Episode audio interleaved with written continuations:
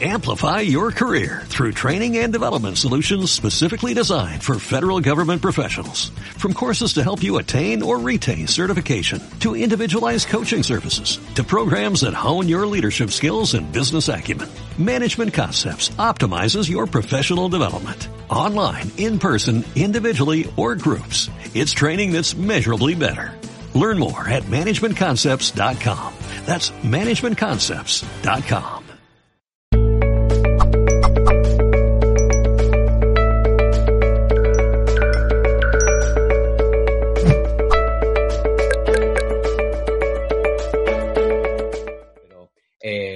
la Iglesia, o mejor dicho, si la Iglesia estaba tan interesada en que desapareciera, digamos, ese, e, e, el mundo cátaro, es porque lo que nos ha contado la Iglesia no es tan cierto como parece.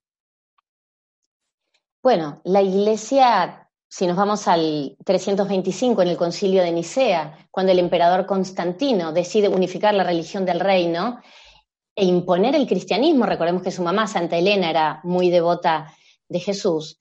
Entonces ahí, en ese momento, es donde inicialmente se eligen qué evangelios van a ser tomados como canónicos y qué evangelios van a ser considerados apócrifos y los vamos a, a sacar de la faz de la tierra, los vamos a ocultar. Que gracias a Dios que fueron ocultados. Entonces, con esos, tomaron esos cuatro evangelios y primero, eh, todo el andamiaje de la iglesia se basa en esos cuatro evangelios, pero también el andamiaje de la iglesia se basa en que una mujer dio testimonio de ver a Jesús resucitado. Entonces, ¿qué pasa si de repente em, sacamos a ese Jesús célibe, lo hacemos más humano, lo hacemos casado, lo hacemos con descendencia? La iglesia es un patriarcado, donde el Jesús es un Jesús como lo fue, fue un hombre iluminado, fue un hombre de mucha sabiduría, fue un hombre diferente. Entonces no podían los simples mortales creer que se podrían parecer a Jesús, ni las mujeres creer que nos podríamos parecer a la Virgen María. Entonces, por esta cuestión es que la iglesia había amenazado todos sus cimientos y salía a la luz que Jesús fue un hombre iluminado, que trajo un mensaje de amor, de poner la otra mejilla, pero también era un hombre humano. Además Jesús era un rabí, como hablamos siempre. Y para poder entrar y predicar en una sinagoga, sabemos que el precepto era que tuviera que estar casado. Entonces a nadie le sorprendía en el siglo I, II que Jesús estuviera casado, que hubiera tenido descendencia. Pero después, la construcción que ha hecho la iglesia nos ha mostrado un Jesús diferente. Recién en el año 1139 se le impone a Jesús el celibato, hasta antes no estaba firmemente impuesto el celibato. Y entonces por eso es que dejan esa imagen de Jesús inalcanzable. Por supuesto que Jesús fue un hombre distinto, que fue inalcanzable, eh, pero no tiene que ser inalcanzable en el corazón de las personas. ¿Y por qué él hubiera estado casado y hubiera dejado toda esta historia que estamos contando? No lo hacen sus mensajes eh, menos importantes. Nada de esto eh, desestima a Jesús, muy por el contrario, lo acerca, lo hace más humano, lo hace más cercano a cada uno de nosotros. Entonces, claramente, la iglesia, poniendo un Jesús en, las características en que lo puso, desde algún lugar, hace que toda esta historia tenga que ser aniquilada, ocultada, borrada. Pero hay muchas evidencias, muchas evidencias de, de toda la vida de Jesús, del legado de María Magdalena, los evangelios apócrifos hablan muchísimo y cuentan por sí solos. Y apócrifo es oculto, estuvieron ocultos, no son fraudulentos. Es más, a mí siempre me gusta recalcar también que el, el, cuarto evangelio, que es el de Lucas, Lucas no lo conoció en persona a Jesús.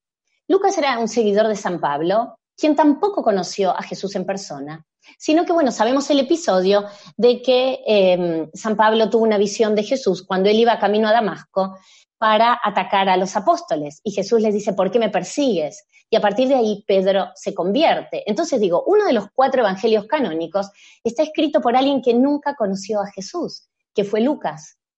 Que Lucas seguía a alguien que tampoco conoció a Jesús. Entonces, bueno, yo digo, no quiero convencer a nadie con esto, pero sí me gusta traer información, eh, información que es comprobable, son diferentes teorías, esto no quiere decir que yo no crea y no tenga mi, cristianismo y no tenga mi espiritualidad. Y mira, voy a contar un, detalle. Hace un, una anécdota, no sé, hace un tiempo empecé a pensar dónde surgió el rosario. ¿Quién creó el rosario? Porque Jesús murió sin saber que era un rosario, ni la Virgen María conocían el rosario. El rosario para mí es un mantra muy potente. A mí me gusta mucho rezar el rosario. Entonces empecé a averiguar dónde surge. ¿Y saben qué? Está asociado a los cátaros. En el año 1208, Santo Domingo de Guzmán, un sacerdote español, fue enviado al sur de Francia para convertir a los herejes cátaros. Como él no prosperaba en su empresa, porque no lograba que los cátaros, que en realidad eran cristianos, pero que lo, que no lograba era llevarlos al catolicismo más puro y más duro, entonces él se encomienda a la Virgen María y le pide a la Virgen una señal para que lo ayude a él, supuestamente, a reconvertir a los cristianos cátaros en, católicos. Entonces él una noche, rezando en una capilla, tiene una aparición de la Virgen. Y en esa aparición, él dice que la Virgen le muestra la imagen del rosario con sus cuentas y la, Virgen le enseña a rezar el rosario.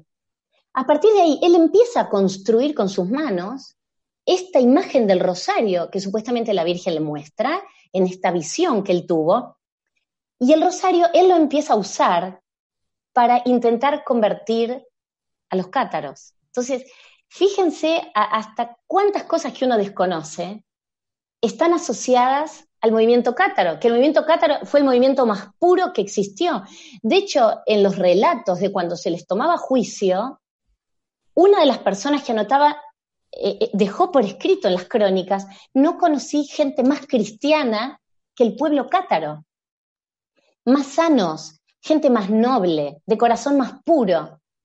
Entonces, bueno, aquí es donde, por eso los cimientos de, la iglesia, con esta gente que tenía tantos seguidores a lo largo de toda Europa, ellos no se quedaron solo en el sur de Francia, cada vez tenían más seguidores a lo largo de toda Europa.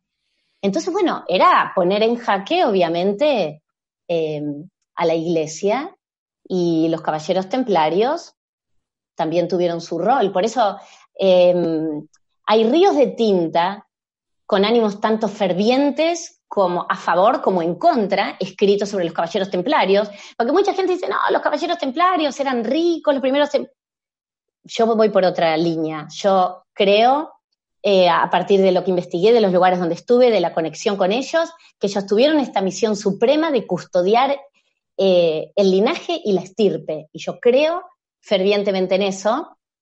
Y, y siempre un poquito de justicia hay.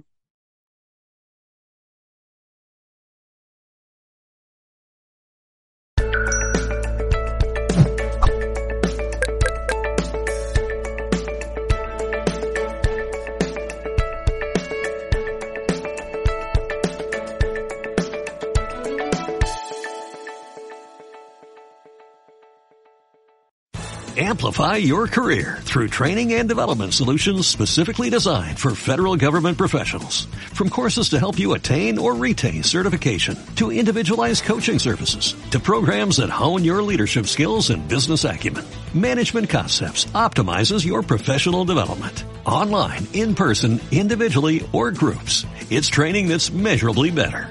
Learn more at managementconcepts.com. That's managementconcepts.com.